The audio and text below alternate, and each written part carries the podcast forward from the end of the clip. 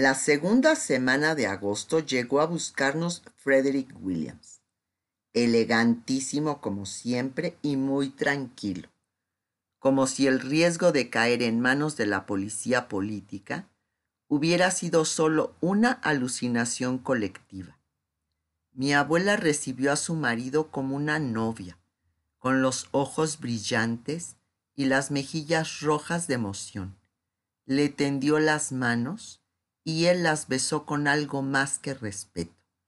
Me di cuenta por primera vez que esa extraña pareja estaba unida por lazos muy parecidos al cariño.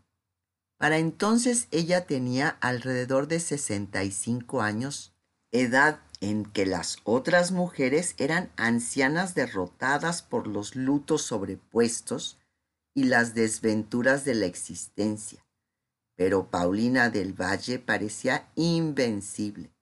Se teñía el cabello, coquetería que ninguna dama de su medio se permitía, y se aumentaba el peinado con postizos. Se vestía con la misma vanidad de siempre, a pesar de su gordura, y se maquillaba con tanta delicadeza que nadie sospechaba del rubor en sus mejillas o el negro de sus pestañas. Frederick Williams era notablemente más joven y parece que las mujeres lo encontraban muy atractivo porque siempre meneaban abanicos y dejaban caer pañuelos en su presencia. Nunca vi que él retribuyera esos cumplidos. En cambio, parecía absolutamente dedicado a su esposa. Me he preguntado muchas veces si la relación de Frederick Williams y Paulina del Valle fue solo un arreglo de conveniencia, si fue tan platónica como todos suponen, o si hubo entre ellos una cierta atracción. ¿Llegaron a amarse? Nadie podrá saberlo, porque él nunca tocó el tema y mi abuela, quien al final fue capaz de contarme las cosas más privadas, se llevó la respuesta al otro mundo. Nos enteramos por el tío Frederick que mediante la intervención del presidente en persona, habían liberado a don Pedro Tey, antes de que Godoy lograra arrancarle una confesión, de modo que podíamos volver a la casa de Santiago, porque en realidad el nombre de nuestra familia nunca cayó en las listas de la policía. Nueve años más tarde, cuando murió mi abuela Paulina, y volví a ver a la señorita Paulina Pineda y a don Pedro Tey, supe los detalles de lo ocurrido, que el bueno de Frederick Williams quiso evitarnos. Después de allanar la librería, golpear a los empleados y hacer pilas con centenares de libros y prenderles fuego, se llevaron al librero catalán a los siniestros cuarteles, donde le aplicaron el tratamiento usual. Al término del castigo, Tey había perdido el conocimiento sin haber dicho una sola palabra. Entonces le vaciaron encima un balde de agua con excremento, lo ataron a una silla ahí permaneció el resto de la noche. Al día siguiente, cuando lo conducían de nuevo a la presencia de sus torturadores, llegó el ministro norteamericano Patrick Egan con un edecán del presidente a exigir la liberación del preso. Lo dejaron ir después de prevenirle que si decía una sola palabra de lo sucedido, se enfrentaría a un pelotón de fusilamiento. Se lo llevaron chorreando sangre y mierda al coche del ministro, donde esperaban Frederick Williams y un médico, y lo condujeron a la legación de los Estados Unidos en calidad de asilado. Un mes más tarde cayó el gobierno y don Pedro Tey salió de la legación para dar cabida a la familia del presidente depuesto que encontró refugio bajo la misma bandera. El librero pasó varios meses fregado, hasta que sanaron las heridas de los azotes, los huesos de los hombros recuperaron movilidad y pudo volver a poner en pie su negocio de libros. Las atrocidades sufridas no lo amedrentaron. No se le pasó por la mente la idea de regresar a Cataluña y siguió siempre en la oposición, fuera cual fuese el gobierno de turno. Cuando le agradecí muchos años más tarde el terrible suplicio que soportó para proteger a mi familia, me contestó que no lo había hecho por nosotros, sino por la señorita Matilde Pineda. Mi abuela Paulina quería quedarse en el campo hasta que terminara la revolución, pero Frederick Williams la convenció de que el conflicto podía durar años y no debíamos abandonar la posición que teníamos en Santiago. La verdad es que el fundo, con sus campesinos humildes, siestas eternas y establos llenos de caca y moscas, le pareció un destino mucho peor que el calabozo. La guerra civil duró cuatro años en los Estados Unidos. Puede durar lo mismo aquí, dijo. ¿Cuatro años? Para entonces no quedará un solo chileno vivo. Dice mi sobrino Severo que en pocos meses ya se suman diez mil muertos en combate y más de mil asesinados por la espalda, replicó mi abuela. Nivea quiso regresar con nosotros a Santiago, a pesar de que todavía llevaba a cuestas la fatiga del doble parto, y tanto insistió que mi abuela finalmente cedió. Al principio no le hablaba a Nivea por el asunto de la imprenta, pero la perdonó por completo cuando vio a los mellizos. Pronto nos encontramos todos en ruta a la capital con los mismos bultos que habíamos trasladado semanas antes, más dos recién nacidos y menos los pájaros, que murieron atorados de susto por el camino.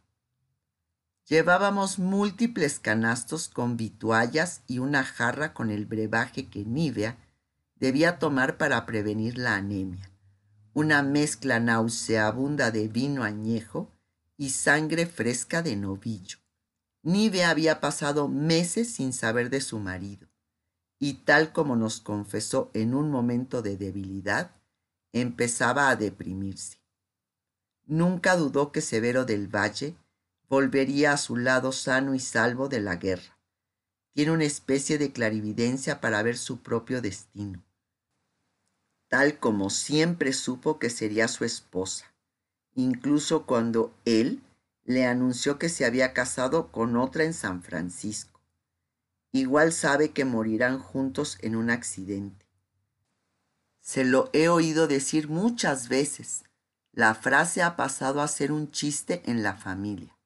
Temía quedarse en el campo porque ahí sería difícil para su marido comunicarse con ella, ya que en el despelote de la revolución el correo solía perderse sobre todo en las zonas rurales. Desde el comienzo de su amor con Severo, cuando quedó en evidencia su desbocada fertilidad, Nivea comprendió que si cumplía con las normas habituales de decoro y se recluía en su casa con cada embarazo y alumbramiento, iba a pasar el resto de su vida encerrada. Entonces decidió no hacer un misterio de la maternidad y tal como se pavoneaba con la barriga en punta, como una campesina desfachatada ante el horror de la buena sociedad, igual daba a luz sin aspavientos. Se confinaba solo por tres días, en vez de la cuarentena que el médico exigía, y salía a todas partes, incluso a sus mítines de sufragistas, con su séquito de criaturas y niñeras. Estas últimas eran adolescentes reclutadas en el campo y destinadas a servir por el resto de su existencia, a menos que quedaran en cinta o se casaran, lo cual era poco probable. Esas doncellas abnegadas crecían, se secaban y morían en la casa, dormían en cuartos mugrientos y sin ventanas y comían las sobras de la mesa principal. Adoraban a los niños que les tocaba criar, sobre todo a los varones, y cuando las hijas de la familia se casaban se las llevaban consigo como parte del ajuar, para que siguieran sirviendo a la segunda generación. En un tiempo en que todo lo referente a la maternidad se mantenía oculto, la convivencia con Nibia me instruyó a los once años en asuntos que cualquier muchacha de mi medio ignoraba. En el campo, cuando los animales se acoplaban o parían, obligaban a las niñas a meternos en la casa con los postigos cerrados, porque se partía de la base que aquellas funciones lastimaban nuestras almas sensibles y nos plantaban ideas perversas en la cabeza. Tenían razón, porque el lujurioso espectáculo de un potro bravo montando una yegua que vi por casualidad en el fondo de mis primos todavía me enardece la sangre. Hoy, en pleno 1910, cuando los 20 años de diferencia de edad entre Nivia y yo han desaparecido, y más que mi tía es mi amiga, me he enterado de que los alumbramientos anuales nunca fueron un obstáculo serio para ella. Preñada o no, igual hacía cabriolas impúdicas con su marido. En una de esas conversaciones confidenciales, le pregunté por qué tuvo tantos hijos, quince, de los cuales hay once vivos, y me contestó que no pudo evitarlos, ninguno de los sabios recursos de las matronas francesas le dio resultados. La salvó el tremendo desgaste, una fortaleza física indomable y el corazón liviano para no enredarse en marañas sentimentales. Criaba a los hijos con el mismo método con que se ocupaba de los asuntos domésticos, delegando. Apenas daba a luz, se vendaba apretadamente los pechos y entregaba al crío a una nodriza. En su casa había casi tantas niñeras como niños. La facilidad para parir de Nivea, su buena salud y su desprendimiento de sus hijos salvó su relación íntima con Severo. Es fácil adivinar el apasionado cariño que los une. Me ha contado que los libros prohibidos que estudió minuciosamente en la biblioteca de su tío le enseñaron las fantásticas posibilidades del amor, incluso algunas muy tranquilas para amantes limitados en su capacidad acrobática, como ha sido el caso de ambos, él por la pierna amputada y ella por la barriga de los embarazos. No sé cuáles son las contorsiones favoritas de esos dos, pero me imagino que los momentos de más deleite son todavía aquellos en que juegan a oscuras, sin hacer ni el menor ruido, como si en la habitación hubiera una monja debatiéndose entre la duermedela del chocolate con valeriana y las ganas de pecar. Las noticias de la revolución estaban estrictamente censuradas por el gobierno, pero todo se sabía incluso antes de que ocurriera. Nos enteramos de la conspiración porque la anunció uno de mis primos mayores, que apareció sigilosamente en la casa en compañía de un inquilino del fondo, criado y guardaespaldas. Después de la cena se encerró por largo rato en el escritorio con Frederick Williams y mi abuela, mientras yo fingía leer en un rincón, pero no perdía palabra de lo que decían. Mi primo era un muchachote rubio, apuesto, con rizos y ojos de mujer, impulsivo y simpático. Se había criado en el campo y tenía buena muñeca para domar caballos. Es lo único que recuerdo de él. Explicó que unos jóvenes, entre los cuales él se contaba, pretendían volar unos puentes para hostigar al gobierno. ¿A quién se le ocurrió esta idea tan brillante? ¿Tienen un jefe? preguntó sarcástica mi abuela. No hay jefe todavía. Lo elegiremos cuando nos reunamos. ¿Cuántos son, hijo? Somos como cien, pero no sé cuántos vendrán. No todos saben para qué los hemos llamado. Se lo diremos después por razones de seguridad. ¿Entiende, tía? Entiendo. ¿Son todos señoritos como tú? Quiso saber mi abuela cada vez más alterada. Hay artesanos, obreros, gente de campo y algunos de mis amigos también. ¿Qué armas tienen? preguntó Frederick Williams. Sables, cuchillos y creo que habrá algunas carabinas. Tendremos que conseguir pólvora, claro. Me parece un soberano disparate, explotó mi abuela. Intentaron disuadirlo y él los escuchó con fingida paciencia. Pero fue evidente que la decisión estaba tomada y no era el momento para cambiar de parecer. Cuando salió llevaba en una bolsa de cuero algunas de las armas de fuego de la colección de Frederick Williams. Dos días más tarde, supimos lo que aconteció en el fondo de la conspiración, a pocos kilómetros de Santiago. Los rebeldes fueron llegando durante el día a una casita de vaqueros donde se creían seguros. Pasaron horas discutiendo, pero en vista de que contaban con tan pocas armas y el plan hacía agua por todos lados, decidieron postergarlo pasar ahí la noche en alegre camaradería y dispersarse al día siguiente.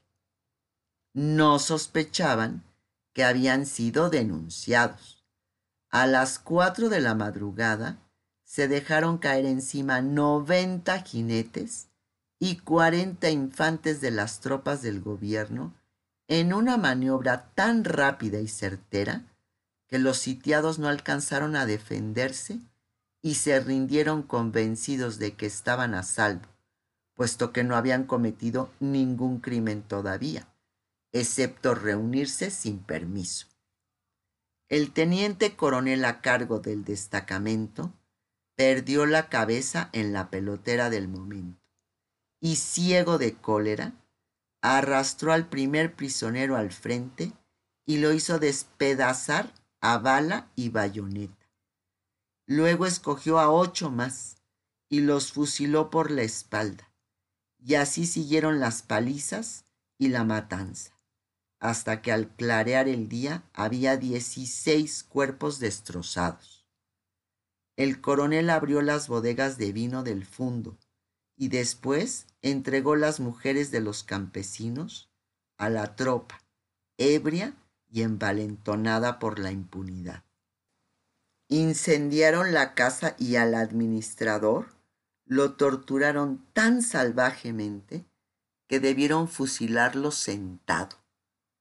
Entretanto iban y venían las órdenes de Santiago, pero las acciones no mellaron el ánimo de la soldadesca, sino que aumentó la fiebre de violencia. Al día siguiente, después de muchas horas de infierno, llegaron las instrucciones escritas de puño y letra por un general, que sean ejecutados inmediatamente todos. Así lo hicieron. Después se llevaron los cadáveres en cinco carretones para tirarlos en una fosa común. Pero fue tanto el clamor que finalmente los entregaron a las familias. A la hora del crepúsculo trajeron el cuerpo de mi primo que mi abuela había reclamado valiéndose de su posición social y de sus influencias. Venía envuelto en una manta ensangrentada y lo metieron sigilosamente en un cuarto para acomodarlo un poco antes de que lo vieran su madre y sus hermanas. Espiando desde la escalera vi aparecer a un caballero con levita negra y un maletín, que se encerró con el cadáver mientras las criadas comentaban que se trataba de un maestro embalsamador, capaz de eliminar las huellas del fusilamiento con maquillaje, relleno y una aguja de colchonero. Frederick Williams y mi abuela habían convertido el salón dorado en capilla ardiente, con un altar improvisado y cirios amarillos en altos candelabros. Cuando al amanecer empezaron a llegar los coches con la familia y los amigos, la casa estaba llena de flores y mi primo limpio, bien vestido y sin trazos de su martirio. Reposaba en un magnífico ataúd de caoba con remaches de plata. Las mujeres de luto riguroso estaban instaladas en una doble hilera de sillas, llorando y rezando. Los hombres planeaban la venganza en el salón dorado. Las empleadas servían bocadillos como si fuera un picnic y nosotros, los niños, también vestidos de negro, jugábamos sofocados de risa a fusilarnos mutuamente. Mi primo y varios de sus compañeros fueron velados durante tres días en sus casas, mientras las campanas de la iglesia repicaban sin cesar por los muchachos muertos. Las autoridades no se atrevieron a intervenir. A pesar de la estricta censura, no quedó nadie en el país sin saber lo ocurrido. La noticia voló como un polvorín y el horror sacudió por igual a partidarios del gobierno y revolucionarios. El presidente no quiso oír los detalles y declinó toda responsabilidad tal como había hecho con las ignominias cometidas por otros militares y por el temible Godoy.